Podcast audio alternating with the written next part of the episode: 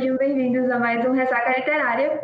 E eu, eu sou Maria e, como sempre, Dudu e Sara estão aqui comigo. Oi, gente. Oi, pessoal. E aí, né, hoje a gente vai falar de novo, né, de uma, uma história de terror, de um conto de terror. Hoje a gente vai comentar aí o, o conto da Charlotte Peck Perkins, eu não sei falar o nome dela, eu nunca sei falar o nome de nenhum dos autores, praticamente.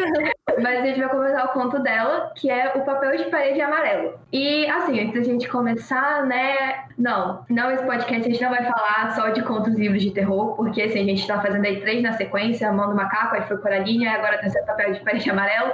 Não, nós não falamos só de terror. Dom Casmurro é nosso primeiro tá para comprovar isso. E isso foi simplesmente uma mera coincidência. E o fato do primeiro e terceiro programa terem sido livros e o segundo e o quarto também serem contos é coincidência, sabe, gente? Só aconteceu. Dito isso, é...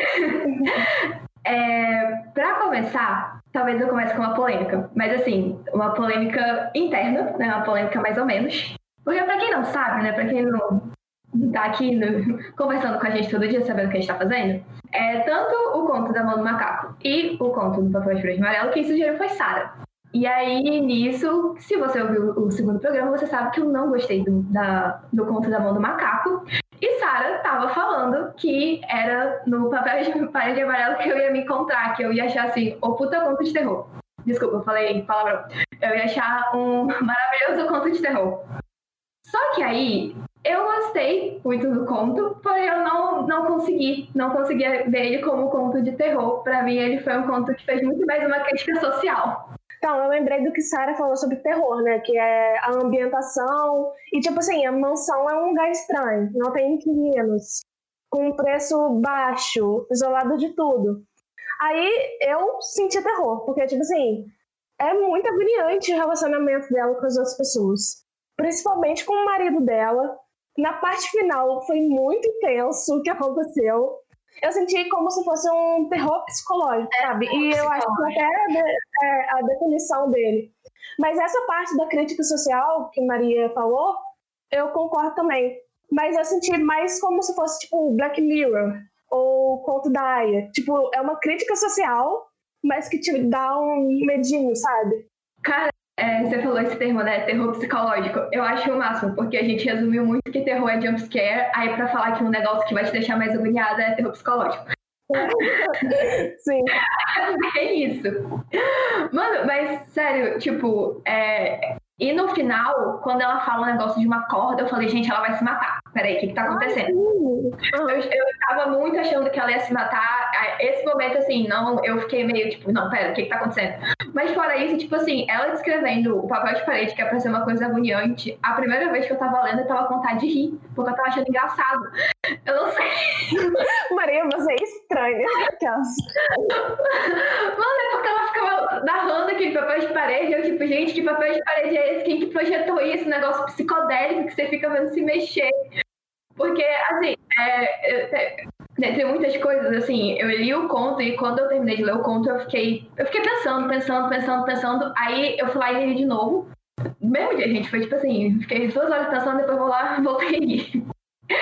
E aí, é, como eu posso dizer, eu já não ri tanto, mas ainda assim, não foi uma coisa que. Não foi o conto que me fez, é, me deu essa angústia, e sim me fez pensar muito. É isso que eu tenho pra dizer por enquanto.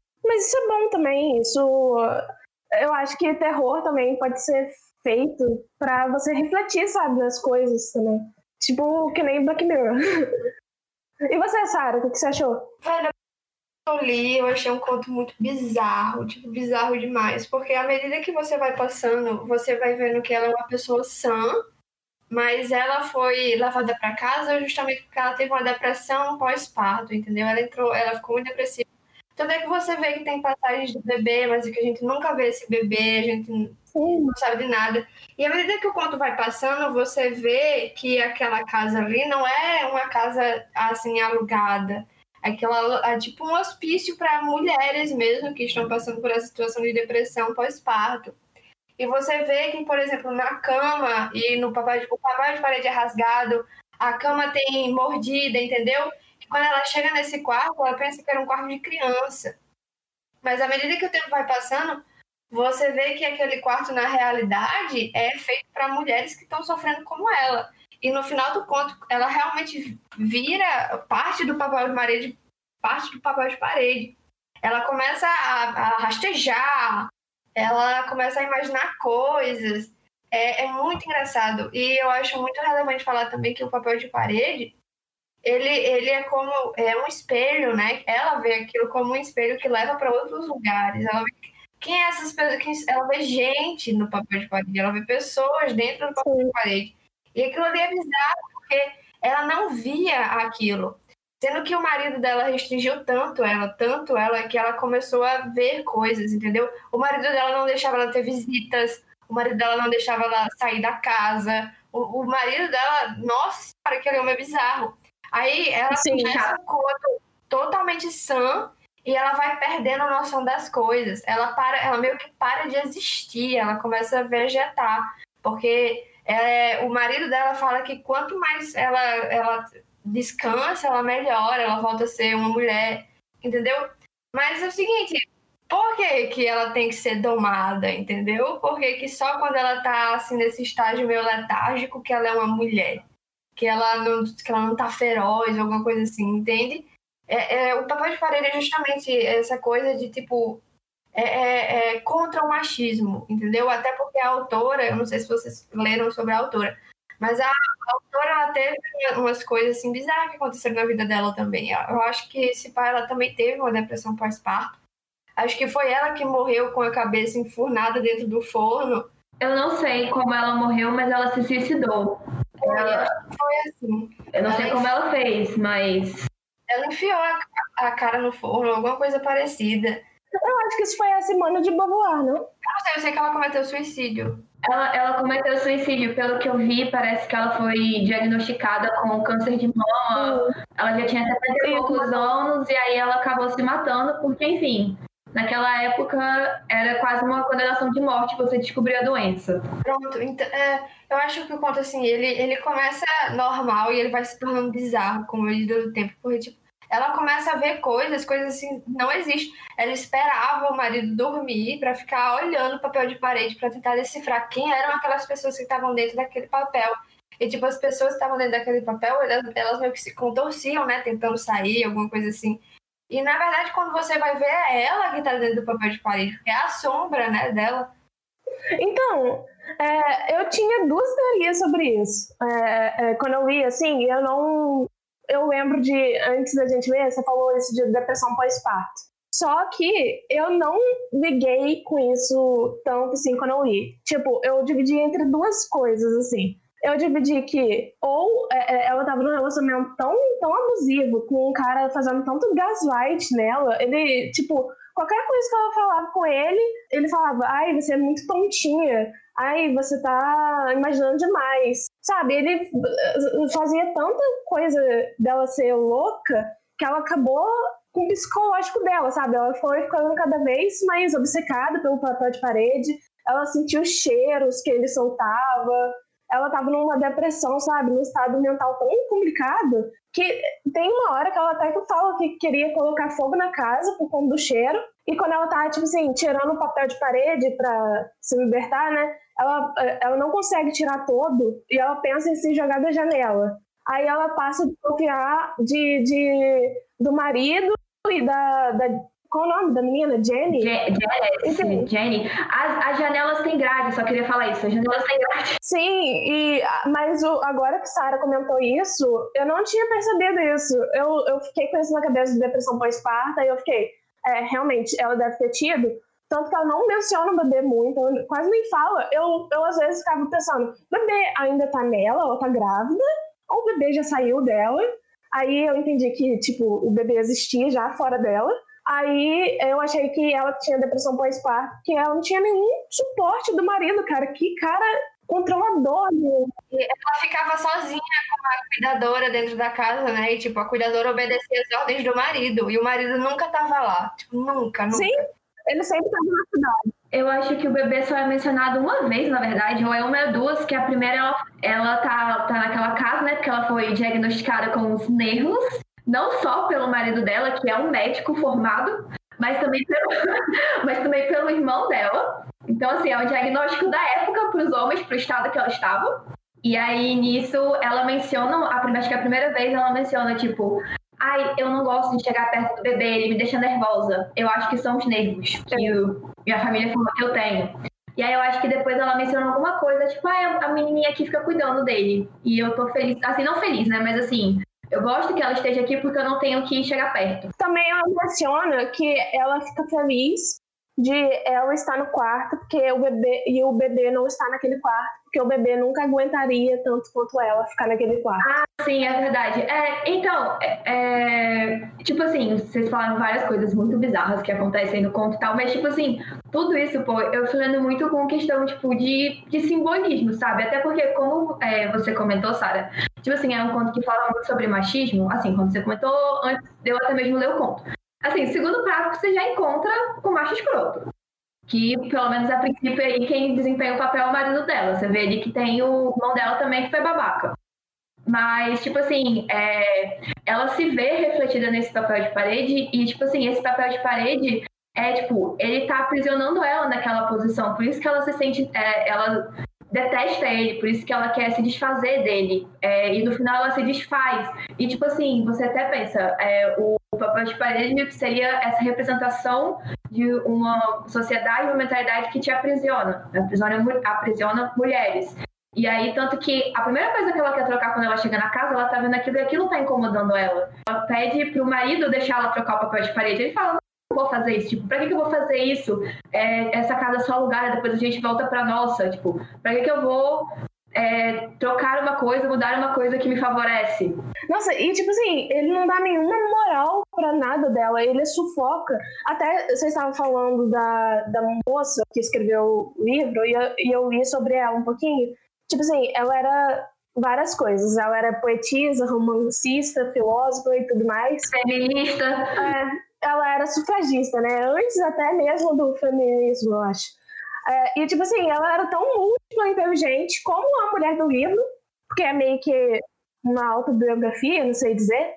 É, é, é o livro é meio que, é, que, escrito como um diário, né? Tanto que a gente nem sabe o nome da personagem principal. Ou sabe? Eu acho que não. Não, não sabe. É, então, aí, é, tipo assim, ela foi podada, totalmente podada, totalmente sufocada pelo mar próprio marido qualquer coisa, ela ficava com medo de, de deixar o marido saber, sabe? No começo até ela tentava falar, assim, das preocupações dela com o marido, mas depois ela, tipo assim, eh, escondia, escondia que ela escrevia, é, ela escondia é, que ela ficava à noite acordada, observando o papel de parede. Ai, muito agoniante isso, meu Deus. É sufocante. A gente sente ela sufocar, a gente meio que sufoca junto com ela. Ah, e outra coisa que eu pesquisei também, e eu fiquei sabendo, que tipo assim, é, Maria até que ela ficou pensando muito em histeria, e eu fui pesquisar um pouquinho, e tipo assim, histeria era como as mulheres eram diagnosticadas pra caramba. É, era, era sempre problema nos nervos. Até mesmo em Orgulho e Preconceito a gente vê que a mãe da, da Elizabeth Bennet, Sim. ela só. Ela sempre. Ai, nervos, meus nervos. Quando você tiver cinco filhos, que assim, nervos, nervos. Era sempre sobre os nervos. Qualquer coisinha que a mulher falasse, não era raiva, não era, não era nada, era problema dos nervos. E, e qualquer coisinha que a mulher tivesse nos nervos, o médico já botava ela no hospício, já mandava ela se isolar. Na hora que eu li, tipo, que ela fala, ah, eu fui diagnosticada com nervos. Ai, pronto, deram um diagnóstico pra ela de mulher histérica. Só isso que me faltava. Sim. E você pensa, pô, é, uma coisa que na verdade eu fiquei muito intrigada no conto é porque o marido dela deixa ela escrever, né? Por causa dos nervos, é, ela não pode fazer esforço intelectual, mas ela fala que ela tinha um trabalho, que o trabalho dela envolvia alguma coisa de escrever. E aí tem até um, um, um, trecho que ela tá falando lá sobre essa. Não sei se era cuidadora ou se era irmã do John, John, no caso, o marido dela, né? É, ela fala, tipo assim, nossa, como ela é uma mulher perfeita. Ela nasceu para cuidar de filhos e da casa. Tenho certeza que ela acha que eu só estou na minha condição de doente porque eu trabalho. Eu trabalho, eu gosto de escrever, eu gosto de pensar. Sim, e, e, e tipo, isso aconteceu com a Cora, né? Ela um médico diagnosticou ela com alguma coisa, aí a solução dele é, foi com coisa de nervo. Tipo, ele era um especialista de nervo, aí ele é, diagnosticou ela e, e, e, a prescrição dele foi tipo assim: fique em casa e cuide do lar, largue seu trabalho, sabe? Olha isso, é pesadíssimo. E a medicina, é, eu também li nesse negócio de histeria, ela cagava muito para as questões femininas, mesmo as biológicas, assim, tipo os tratamentos psicológicos eram direcionados para conter as expressões femininas. Aí isso me lembrou de uma série que eu vi, Mad Men, que, tipo assim, é uma série atual, mas é ambientada nos anos 60. Aí lá tinha uma menina. É, mas eu acho que mais ou menos na, na década de 70.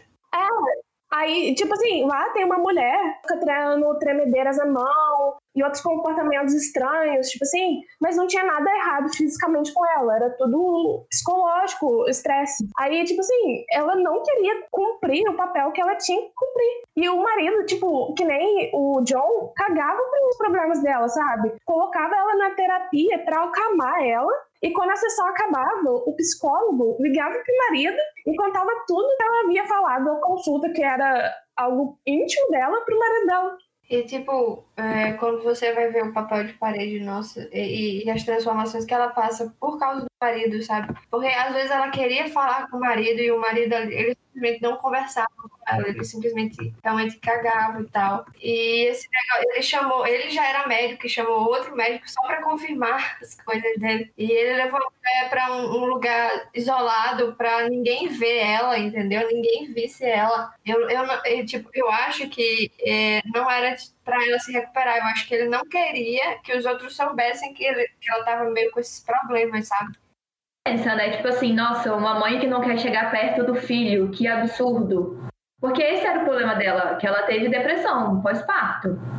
E aí o comportamento que ela deve ter desenvolvido perante a isso, pelo menos assim, né? O que dá para se teorizar sobre como ela chegou a ter esses nervos. Porque a gente não sabe nada da vida antes disso. Então ela provavelmente estava nessa situação e ela foi levada para lá para ficar afastada. E aí ele controla, né? Quem pode visitar, quem não pode.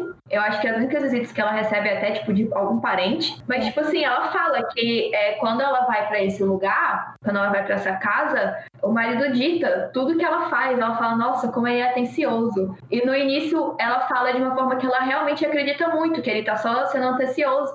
Ai, meu Deus, atencioso com ela. E ela fala, nossa, às vezes eu me sinto mais ingrata, né? Porque eu fico com raiva dele. Mas, tipo, é pra... É, você sente um fardo também. É, não, mas, tipo assim, querida, é pra você ficar com raiva dele. Não tem nada que ficar te mandando e desmandando o tempo todo. A primeira vez que eu, a primeira vez que eu li esse conto, eu pensei muito naquele. no, no namorado da, da Andrea de O Diabo Prada. Ixi, amiga, nem lembro desse filme. Tu não lembra do Diabo Prada que, tipo, ela vai e ela começa a se envolver com o trabalho, ela começa a se envolver com o trabalho, tipo, ela começa a gostar do trabalho, e o cara vai lá e fala, você tá virando uma claque, que é como ela chamava a galera que trabalhava com ela. E, tipo, ele, ele não se dá por vencido, ele não quer que ela vá, vá trabalhar lá. Tipo, ele não gosta que ela trabalhe. Pronto. Tá, então, Andrea é Annie Hathaway. É. Pronto, isso é a minha vida. É. Mas sabe o quê? Tipo assim, a, o pessoal começou a achar ele um vilão filme agora há pouco. Porque antes achava ela uma, tipo assim, uma pessoa que tava sendo muito workaholic, sabe? Trabalhando demais.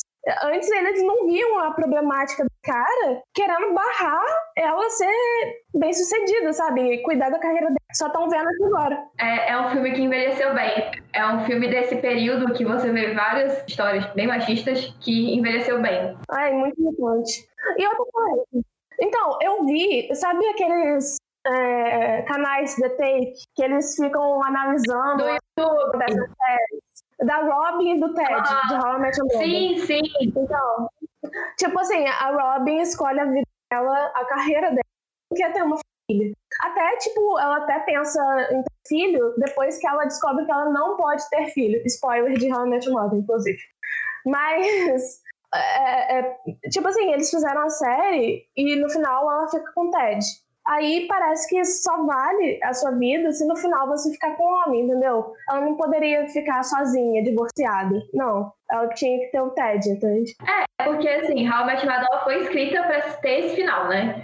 E aí eu acho que se fosse pelo menos uma, é, uma construção de personagem mais decente para chegar nesse final, porque assim, a Robin, ela valoriza a carreira dela acima de tudo, só tem uma vez ao longo de. São oito ou nove temporadas? Nove.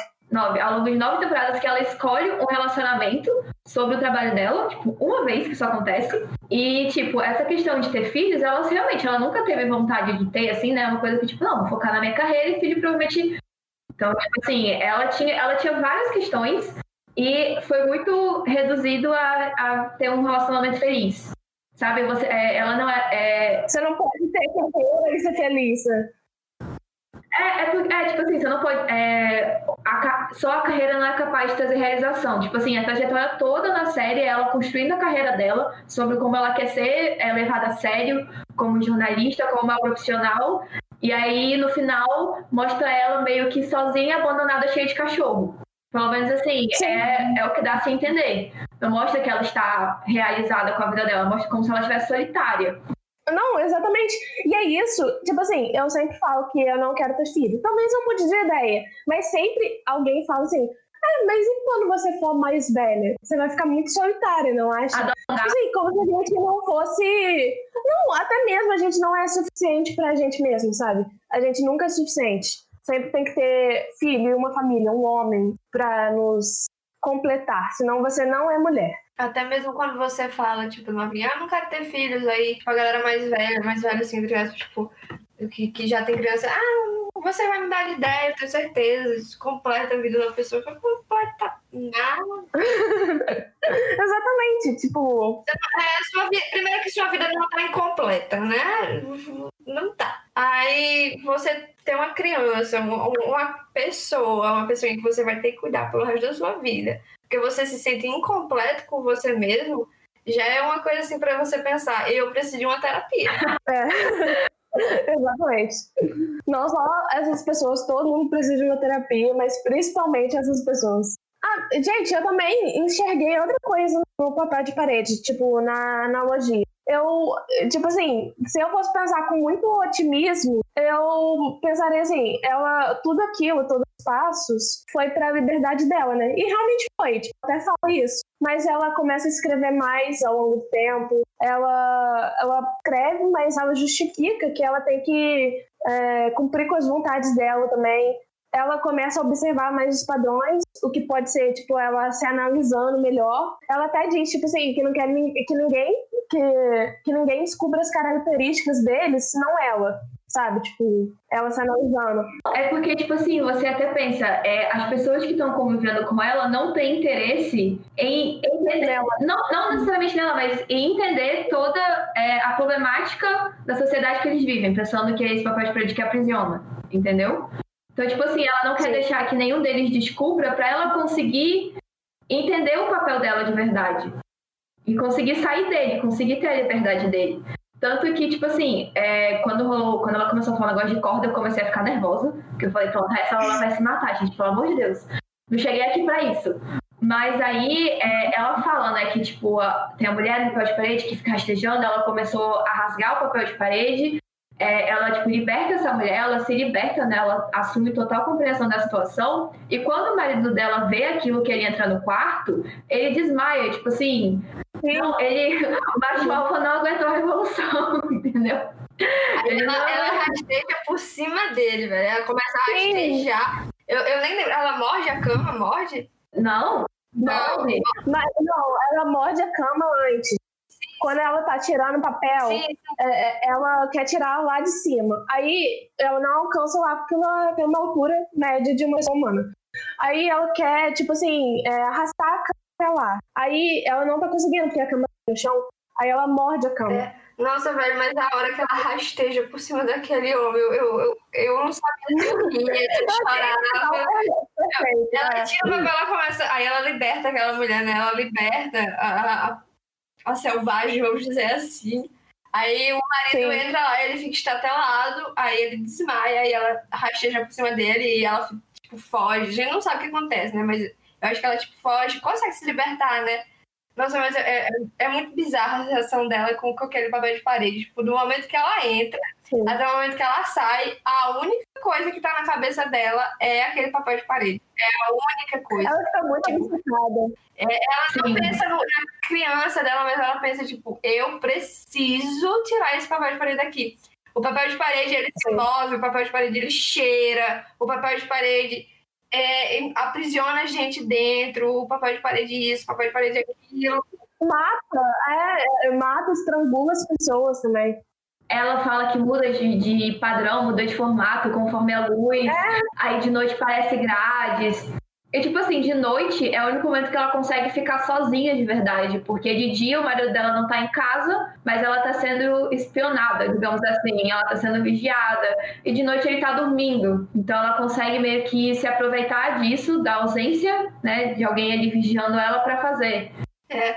Ela espera o marido ir dormir para ela ficar olhando as pessoas que estão dentro do papel de parede.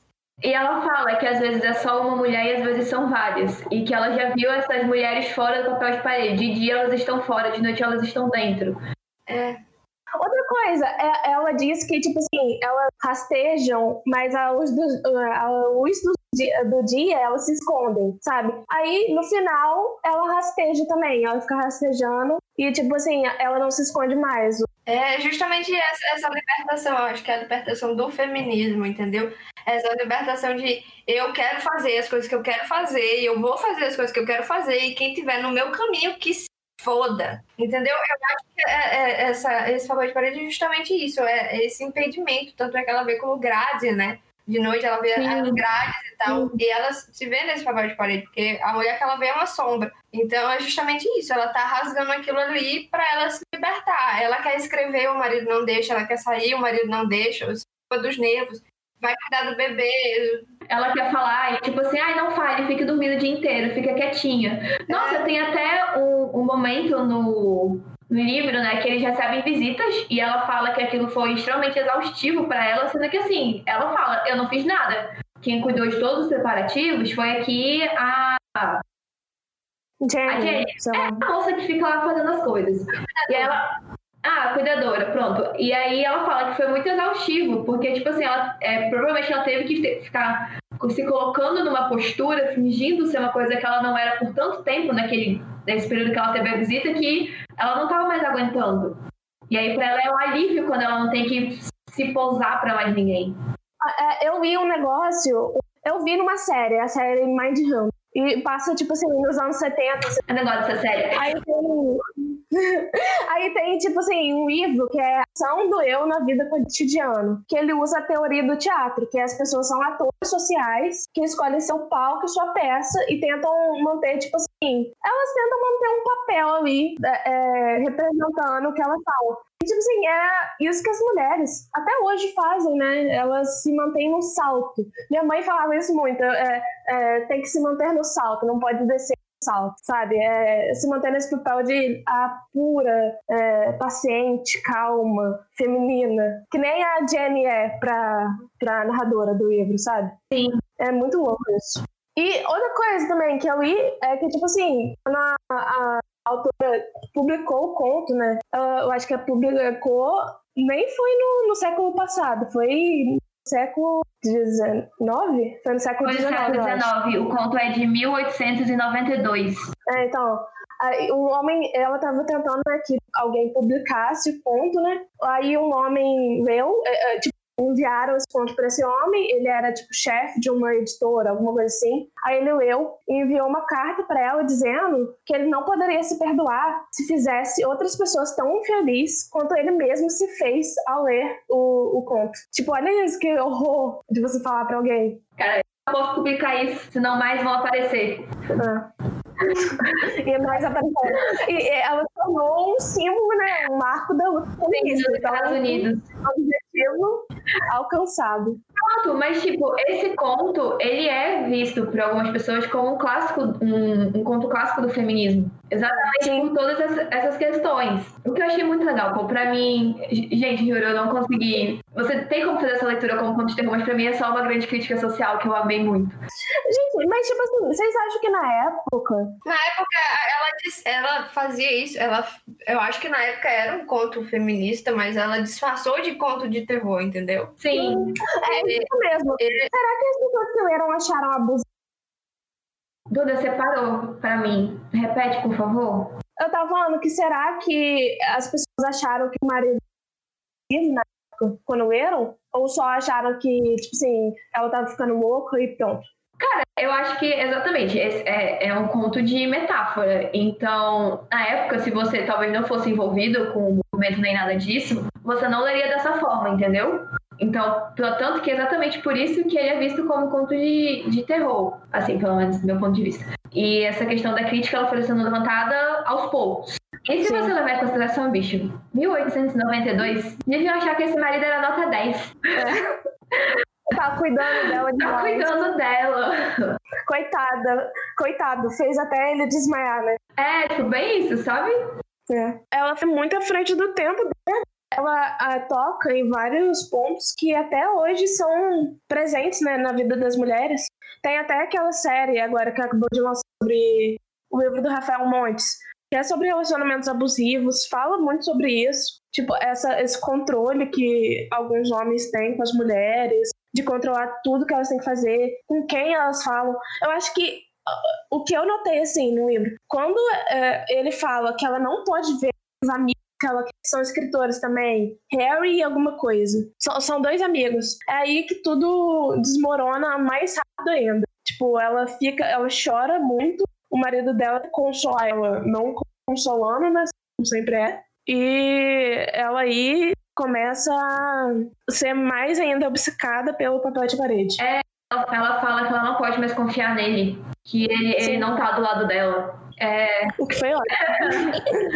mas é, é- é esse momento que as coisas começam a girar pra ela, sabe? A chavinha na cabeça foi.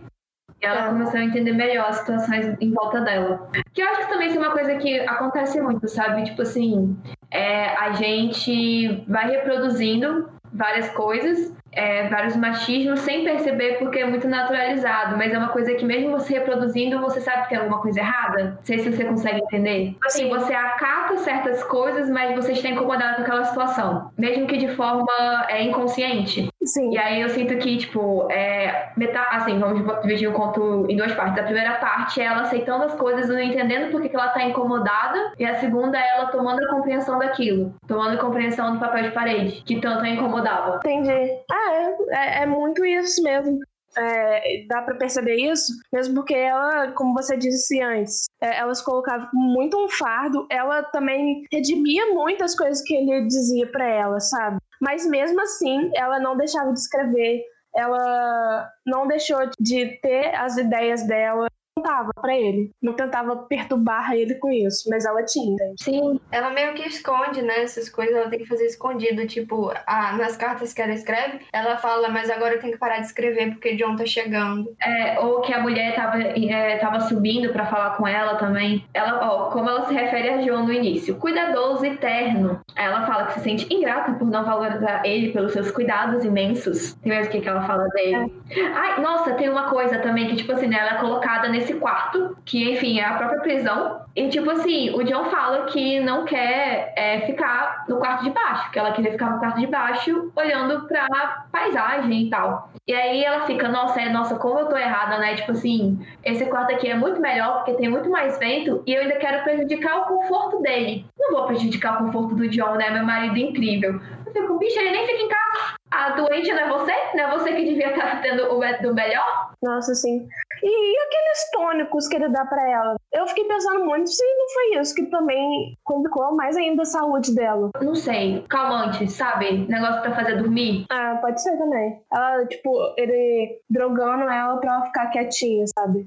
Realmente, porque ela, ela, ela fala cada vez mais que ela tem que ficar calada. Ela fala, eu choro sozinha, eu choro escondida, porque eu não posso deixar ele ver. Ela faz muita coisa escondida porque ela tem medo que o marido venha, né? Descubra e, sei lá, leve ela pra um lugar ainda mais afastado ou faça coisas com ela.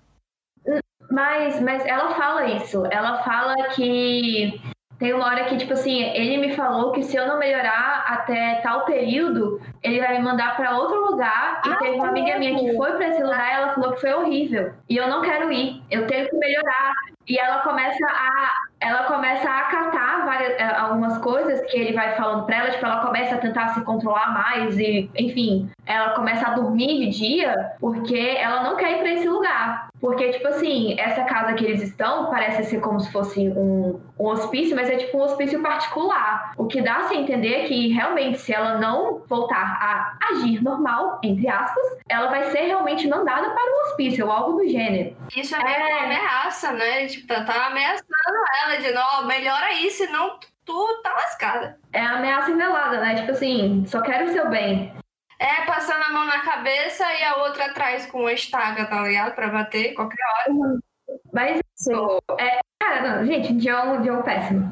Ai, ai. Quantas mulheres já passaram por um John, né? Quantas mulheres ainda estão passando por um John?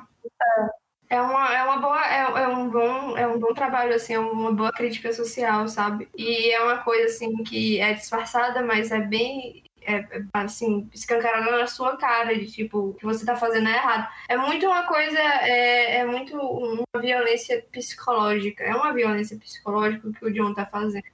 É uma violência psicológica. O texto todo é sobre é, essas coisas tóxicas psicológicas, porque, tipo assim, ele tá fazendo aquilo e é, na cabeça dela, é pro bem dela, sabe? E ela se sente culpada a culpa dela é tão grande que ela começa a se colocar na cama, ela começa a se privar de coisas que ela gosta, porque isso faz mal ao John, porque o John vai ficar desgostoso, porque ele quer que eu melhore, ele tá fazendo tudo isso por mim, e olha como eu tô sendo ingrata. Entendeu? É um, uma, uma violência psicológica muito forte isso, de você passar a mão na cabeça da pessoa e você falar, eu tô fazendo isso porque eu te amo que tipo de amor é esse que você está me oferecendo? Entendeu? Que, que, que, amor é esse? Tem muita gente hoje em dia que ainda sofre com isso, que a pessoa vai lá e te dá Deus e o mundo, mas na hora que ela vai tratar você como pessoa, ela não te trata como pessoa, ela trata você como uma coisa que você pertence a ela. E, tipo assim, muita gente ainda passa por isso de ter essa violência velada, dizer que ama, ah, eu faço isso porque eu te amo. Você não faz isso porque você me ama. Se você me amasse, você não tá nem fazendo isso comigo. Sim. Não, mas isso também, gente. E, é eu acho que. Pode falar, Pode falar. Não, porque eu ia falar que, tipo assim, é, essa ideia desse amor que você é possessivo é muito vendida por filme, por vários livros, como uma coisa, na verdade, romântica. E aí, assim, é uma coisa que aconteceu, não, não foi tão recente, né? Mas teve aquela série You, acho que ela saiu em 2018, e um montão de gente, tipo, nossa, quero um Joey. É Joey o nome dele, né? Eu quero um Joey na minha vida. Gente, pelo amor de Deus. Nossa, eu nem assisti essa série. Eu fiquei com tanta raiva desse negócio que eu nem assisti. Eu nem me coloquei, nem costumei assistir esse negócio. Mas então, gente, eu acho que essa ideia não é só de filme e série. Eu acho que vem desde criança. Por exemplo, o seu, não sei se seus pais bateram, mas os pais batem nos filhos. Aí você acha que pais têm que amar os filhos. Ponto. E os pais batem nos filhos. Aí você conecta, tipo assim, ah, meu pai tá me batendo porque ele quer meu bem, ele tá me ensinando. O seu pai te bate e fala que é pro seu bem. Exatamente. Tipo, eu tô te batendo porque eu te amo. Eu estou fazendo isso com você porque eu te amo. Eu te boto de castigo. Tudo bem que crianças precisam de limites, mas não batendo, né? Tipo, é, eu faço isso com você, eu faço esse tipo de abuso com você porque é um abuso. porque eu te amo. Aí a criança cresce e ela acha que isso é amor. É, na, cabeça dela, bater nos outros é amor. Nossa, mas me batia porque me amavam. Então eu vou bater nessa pessoa porque eu amo ela. Sim, ou aceitar porque, é, é, tipo assim, ou aceitar esse tipo de violência porque essa pessoa me ama. Ela tá fazendo, ela tá me controlando, ela tá não deixando eu sair com quem eu quero, me controlando o que eu visto, porque ela tá cuidando de mim, sabe? É, é esse tipo de coisa. Aí é, fica a margem de, de esse tipo de que nem ou né? Mas o que eu não concordo, por exemplo, eu acho que a série You não romantizou o Joe, não. Eu acho que o único You é que eles não sabem onde parar e, e, que o Joe é invencível, sabe? Ele não, não sofre consequências por nenhum ato dele. Então, Mas eu não acho que ele foi romantizado, gente. O ator, o ator que faz, ele até, ele até falou, não foi? Que, tipo, parem de pedir essas coisas, vocês não sabem o que, que vocês estão falando. Então, mas questão de, tipo, é, ah, eles romantizaram. Isso já é tão romantizado que quando você chega em uma coisa que você vê que, assim, é claramente problemática, você não vê o problema. Porque você já tá acostumado com essa realidade, entendeu? Então, tipo assim, é, a gente recebe várias coisas. Você falou, tipo, pai, pai bate, é, os pais que batem na criança, ela vai crescendo assim. Isso tá tão impregnado na sociedade, aí a mídia, a mídia, a indústria do entretenimento, o que for, ela reproduz isso e você recebe de volta. Então aquilo é reafirmado pra você. E aí Exatamente. quando vem alguma coisa subverter, se a pessoa, cara, é tipo assim, é, o caso do Joey pra mim, tipo assim, não podia ser mais claro que aquilo era errado. Mas ainda teve gente que não conseguiu ver essa linha. Então assim, a gente tem um problema. Um problema é que as pessoas não conseguem entender que certas situações só são problemáticas e não são corretas e não devem ser feitas. Sim, falta essa é, conscientização. Então, a série Mindhunter, Serial Killers, de verdade. É, tipo, mas aí mostra eles sendo entrevistados. Tem uns caras que eles mataram, estupraram, fizeram crimes muito violentos com mulheres. E eles têm fãs mulheres, sabe? É muito louco o quanto a gente romantiza coisas absurdas. É, por exemplo, aquele filme 351, 365 dias. que é um ano, né? Burra. Cuidado com a burra. É, Esse foi um filme mais visto da Netflix por muitas semanas, sabe? E, e por meninas novas. É, Eu vi no Instagram uma página de trechos de, de filmes, assim, românticos, que tinha várias coisas disso, assim, e muito menina. Isso não é nada saudável. Pelo... Nossa, pelo amor de Deus. Duda, volta de novo e tem muita menina porque você cortou. Muita menina novinha comentando na- nas postagens sobre esse filme, sabe? Então, isso é um problema que se perpetua e, tipo assim, é, com coisas mais antigas que também tem esse tipo de. que exatamente é, trazem esse tipo de ideia, tipo Crepúsculo, por exemplo, vamos trazer Crepúsculo aqui pra roda. O Edward é uma pessoa totalmente fora do normal. É uma pessoa que devia ir pra terapia. Eu não sei pra quem eu pago a terapia primeiro, pra ele ou pra Bela. Mas assim. Mas, é assim, eu espero que todo mundo consiga entender hoje em dia, assim, sabe, aquela você deseja, que aquilo era errado, que aquilo era problemático. Nossa, mas eu acho, eu acho que o 365 dias ficou famoso justamente porque era muito problemático. Tinha muita gente falando mal, entendeu? Aí lá foram. Sempre tem que ter um que, né, gosta desse- de coisa. Aí foi lá e disse que o filme era incrível. Aí lá foi todo mundo olhar e falando: esse filme não é bom, esse filme é uma bosta. Não, mas a Netflix romantizou ele. A Netflix fez muito errado, velho. Ela romantizou. Eu não sei se o filme é uma produção original. Não, é baseado num livro. O livro é baseado é, é baseado em 50 tons de cinza. 50 tons de cinza é baseado em Crepúsculo, entendeu? O livro é uma cópia de uma cópia. Não tem como aquilo ali ser bom. Então, mas assim, o, o 365 Dias, ele é tipo, ele não é um filme de romance, ele é pra ser um, um, um soft porn, talvez. Entendeu? Ele, é, ele é, assim, esse é o princípio dele. E qualquer história, eu acho que exista desse. desse ai meu Deus, essa. Não é bolha. Enfim, desse coisa. É, são sempre é, casais extremamente problemáticos. Assim, eu acho que tá ainda para existir um filme que, é, que com esse tipo de, de conteúdo que não vai ser problemático, gente. Eu não conheço. É sempre uma relação de predador e presa, entendeu? É sempre isso. O cara, o cara chega. E, e, tipo, a menina, ela, ela ainda tenta fugir, entendeu? Ela ainda tem essa noção de que esse cara é meio doido eu preciso ir embora daqui.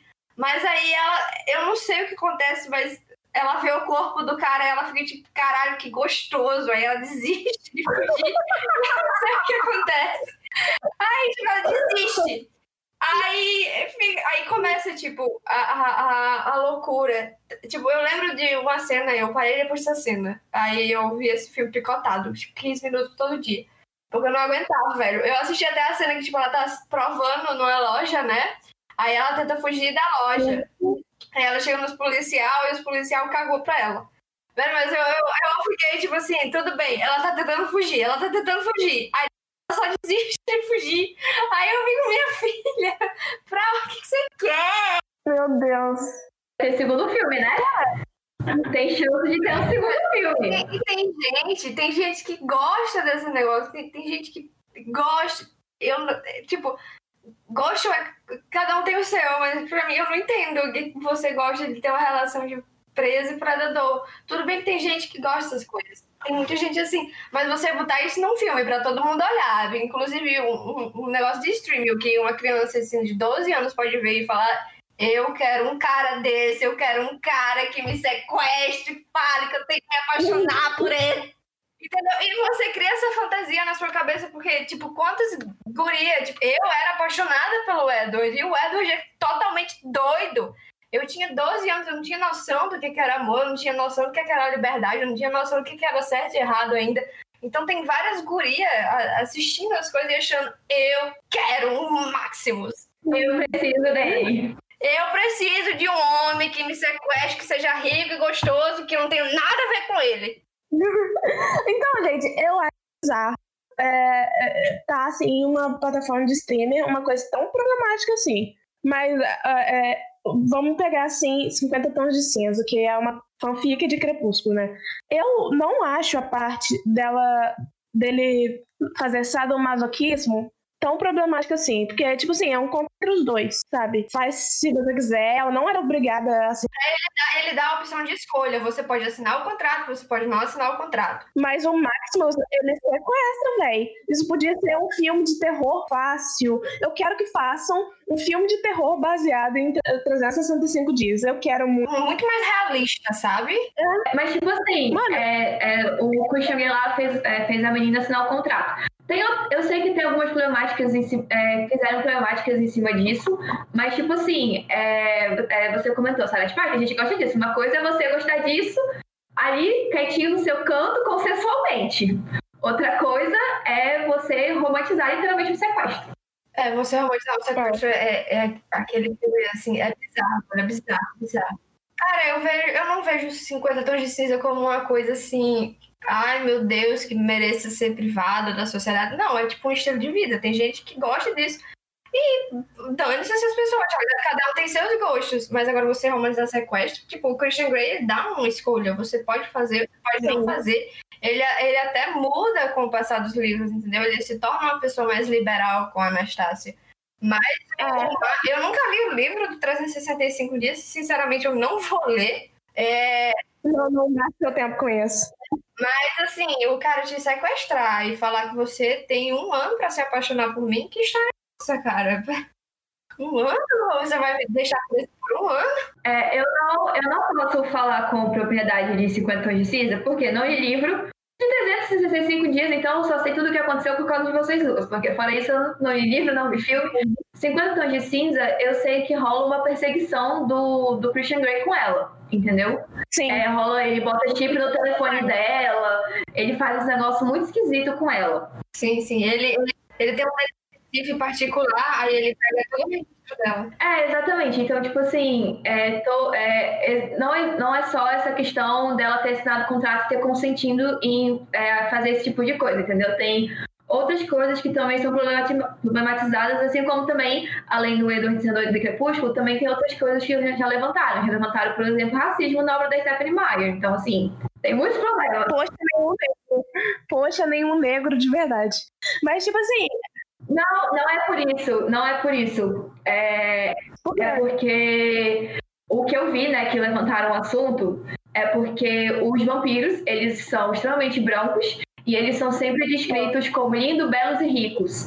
Enquanto a galera do Quilut, que são os lobos, eles são pessoas de pele mais escura, eles são indígenas, né? Eles são descendentes de indígenas, e eles são sempre descritos em ambientes pequenos, é, como se fossem ambientes pobres e como se eles fossem até mesmo é, sujos, assim, porque eles vivem, tipo, no meio da floresta, eles não vivem, tipo, num ambiente luxuoso e limpo e que nem os vampiros, entendeu? Sim, mas eu acho, assim, a, a Bela em si, pelo menos no, no filme, eu nunca vi a série inteira, só vi o primeiro livro. Mas, tipo assim, a, a, a Bela no filme, ela bota os vampiros muito assim mesmo, como se fossem lindos, perfeitos e ricos. E ela, tipo assim, os lobos são Uma matilha. Os lobos são uma matilha, ponto. É, é, são só isso. Eles não têm nada de. nem um pingo perto dos, dos Cullen, sabe? Dos Cullen. Mas, tipo assim, o, o cinza.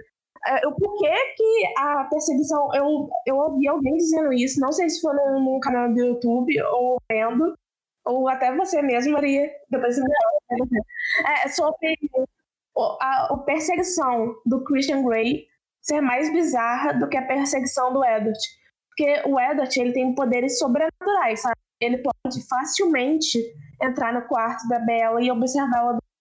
É bizarro, é. Super, sim. Mas, tipo assim, o Christian, ele tem um trabalho, ele é super bilionário, mas ele larga tudo isso para ficar perseguindo a menina.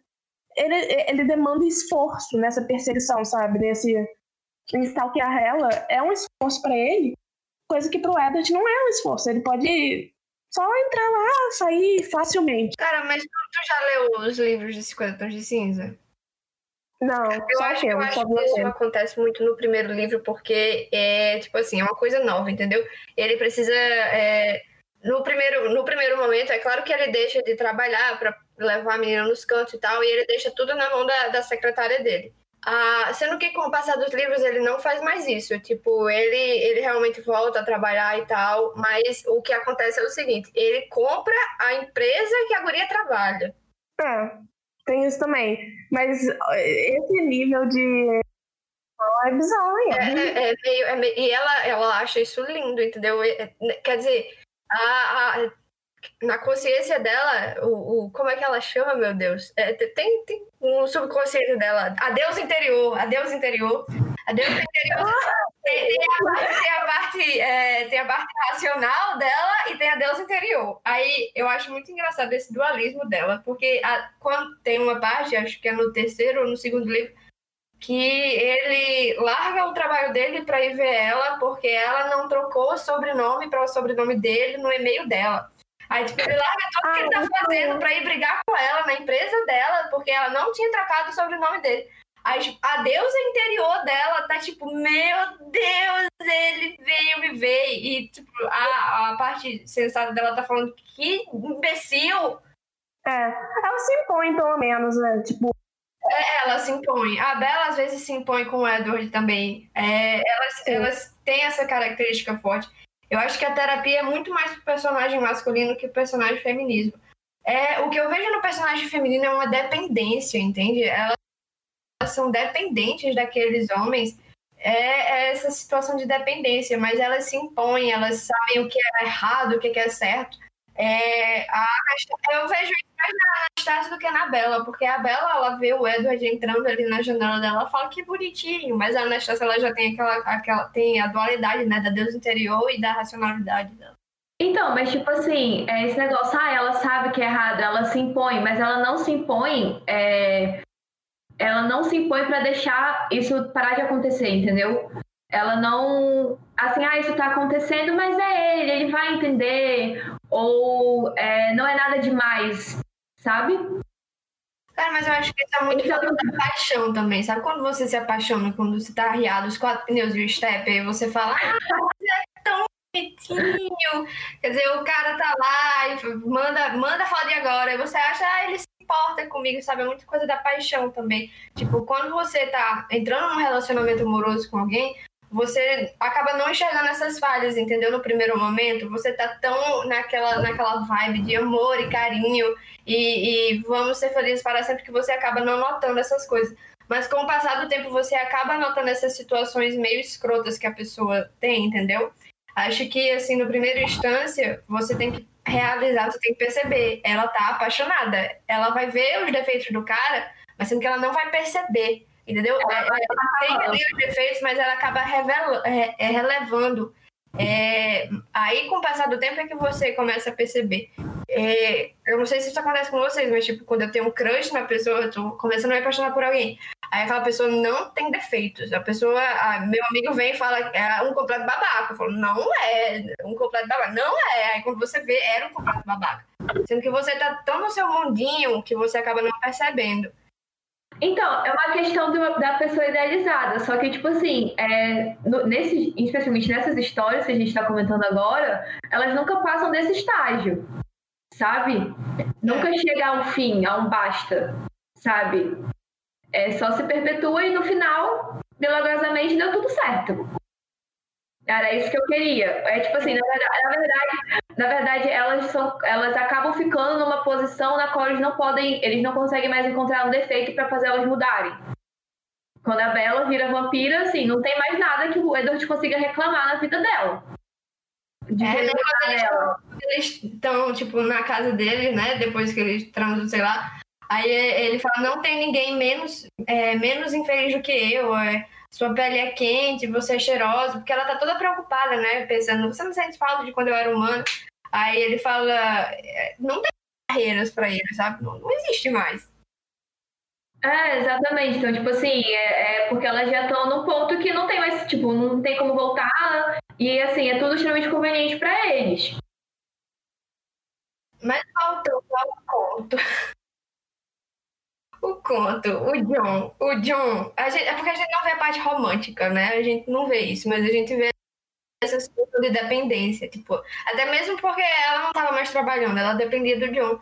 E eu vejo essa relação de dependência nela também, sabe? Do papel de parede, no, na protagonista do papel de parede. Ela tem essa dependência do marido, até porque é, é século retrasado, né? As pessoas tinham dependência do marido de todo jeito. Até eu fico até me perguntando é, com que exatamente ela trabalhava, entendeu? Principalmente com esse marido, assim, tipo, qual era o trabalho dela? Ou o trabalho dela, na realidade, está relacionado a só ela é, ser uma pessoa mais intelectual, ela, tipo, era uma, tipo, uma estudiosa, sabe? Uma pessoa que gostava de estudar e tal, isso era colocado como trabalho dela. E aí ele estava vendo que ela estava estudando demais, colocando assim. E não estava sendo legal ela ficar aprendendo coisas. Como o Gastão disse em A Bela e a Fera, a Bela e a Fera. A, a, pra que a menina vai ler, vai ler, vai começar a ter pensamentos? É, não é bonito uma menina ela começa a pensar. Porque, assim, é, fica claro que, tipo, ela tem uma... A gente também falou isso, que ela teve algum tipo de depressão pós-parto, mas até que ponto a depressão pós-parto foi usada para levar até aquela casa? Será que não foi só porque ela estava começando a falar coisas que ele não estava gostando e por isso que ele se aproveitou da situação dela ter a depressão para levá-la para essa casa? Porque ela fala, tipo, acho que a primeira, uma das primeiras frases do conto é exatamente ela falando: ele não acredita que eu estou doente, mas eu estou doente. Sim. E aí ele só falou que eu tenho nervos. E me trouxe pra cá porque ficar longe vai me fazer bem. Pode ser isso mesmo. Eu tava isolando a mulher, né? Tipo, vou isolar a mulher pra. Não é, é, eles isolam para melhor, sabe? Porque se não tiver nenhuma pessoa perto, amiga, não que uma amiga fosse ajudar muito nessa época, provavelmente ia achar que o marido tá fazendo certo. Mas digamos que, tipo assim, alguém poderia, tipo, falar, ó, oh, isso aí que ele tá fazendo com você não é legal. Talvez é melhor se repensar isso aí. Eles fazem que nem predadores, eles isolam a presa pra fazer o que quiser. É, é muito, muito errado isso, velho. E pensar que ainda tem gente que vive assim, eu fico tipo, pirado. Cara, mas às vezes a pessoa tá tão enfunada nisso aí que, tipo, você. Às vezes até pessoa, amigos seus falando, você não percebe. É, eu não entendo. Tipo assim, o Gaston com a Bela e o John com a narradora. Eles se, se interessam por mulheres inteligentes, que pensam e tudo mais. Mas quando eles têm a chance de ficar com essas mulheres, eles querem podar justamente aquilo que é a essência delas. Eu não entendo isso. Eu queria a Bela porque ela era, ela era a única que não estava interessada. Não, o Gestão queria a Bela porque ela era a mais bonita da aldeia, né? Então, mas exatamente. Mas ela, ela era colocada como a mais bonita, mas também ela era não interessada nele. Ficar com ela. Ela não era muito bonita. É, é, é porque ela tem mulheres. Eu acho que ele, ele era um caçador, né? Ele era um caçador e ele via Bela como uma presa. E Bela era a presa mais difícil, justamente porque ela não queria ele, justamente porque ela era letrada, entendeu? Ela era esse troféu, entendeu? Por isso que ele insiste tanto nela. Porque tinha outras meninas, tinha até, até aquelas três trigêmeas que ficam aparecendo. E elas super. As louras, exatamente, que elas super iriam com ele. O Gaston, nesse caso, ele queria a Bela, porque ela não queria ele. Ela era um jogo difícil.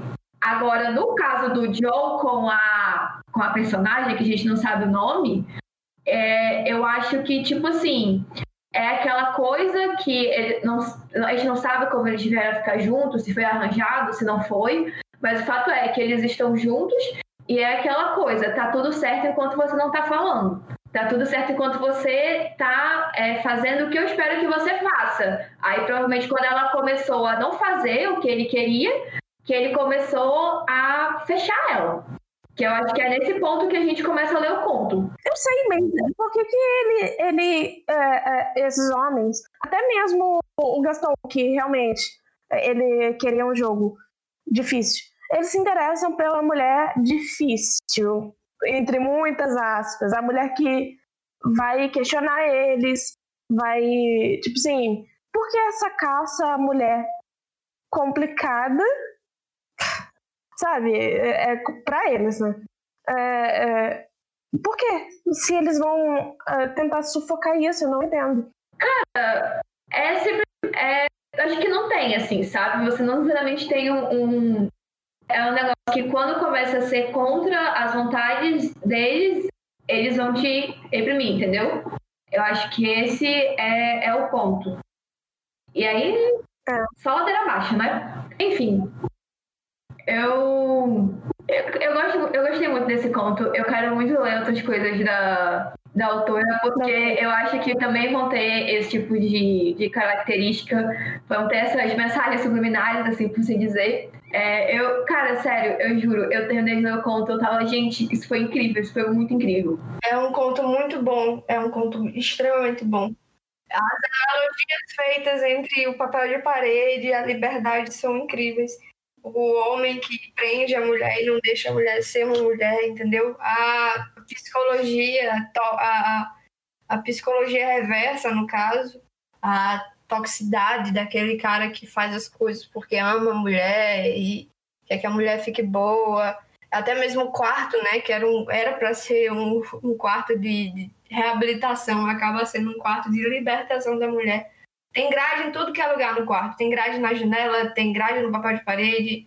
Uh, só faltava a grade na porta, mas enfim, a porta tem uma fechadura, é uma grade, a porta é uma grade. Ela, ela, ela é obrigada a ficar no quarto a maior parte do dia. Ela tá presa lá, ela realmente tá presa e a única coisa que ela consegue, que ela quer fazer é escapar. Ela escapa por meio da literatura, ela escapa olhando o papel de parede, ela, ela precisa de um refúgio e ela precisa de um escape, uma válvula de escape. E aquele papel de parede é a única coisa que ela tem que ela usa para escapar. Aquilo ali é o refúgio dela. É o refúgio e a prisão.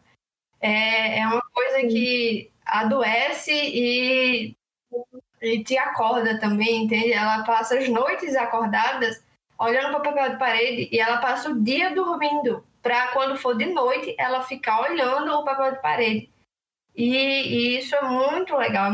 É tipo, as analogias que, que o conto faz sobre tudo isso é sensacional. O conto é sensacional. Cara, eu achei perfeito, eu achei muito perfeito mesmo. Achei tão bonita a maneira que vocês falaram.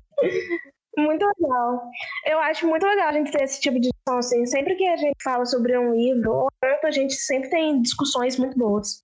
É também essa questão da gente relacionar com o que está à nossa volta, né?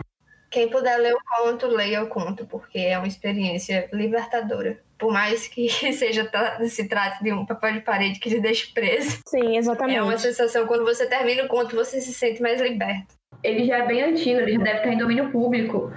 Então, assim, tem o livro, tem um livro que é vendido com um prefácio e um pós-fácil contando sobre a vida da autora, o que ajuda a entender melhor o conto e tudo mais. Mas se você também não quiser pagar pelo livro, tem, deve ter na internet, creio eu. Então fica a dica. Foi muito bom, foi muito bom. Isso aqui era tipo de literatura que eu tinha que ter lido na minha escola. Sim, seria muito importante as meninas, até mais novas, assim, lerem esse tipo de coisa. Os meninos também, óbvio. É, pra ficarem atentos. Eu acho que é mais importante para os meninos do que para as meninas, entendeu? Tipo, aprendam o que vocês estão fazendo errado. É isso. Tipo, é, as pessoas verem que não é normal esse tipo de comportamento, de você ser assim, e que não é aceitável também, e que você tem que se libertar é, é, desse tipo de coisa. Construções sociais patriarcais. Morte ao patriarcado. E é com essa frase que vamos terminar o nosso programa.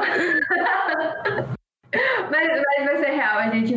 Vocês têm, se vocês não tiverem mais alguma coisa para acrescentar, eu acho que essa é a nossa mensagem final. Sim, eu acho que a gente foi bem redondinho no que a gente falou. Tá, tá ótimo já. Ai, gente, papel de parede é muito bom. É, falar sobre isso é muito bom, é muito importante. E eu, na realidade, eu não sei o que nos aguarda no próximo livro, ou conto, ou o que for. E Sim. eu espero que seja tão produtivo quanto esse foi. É, eu acho que agora a gente fica pro próximo programa. Adeus. Tchau, gente. Bye, bye.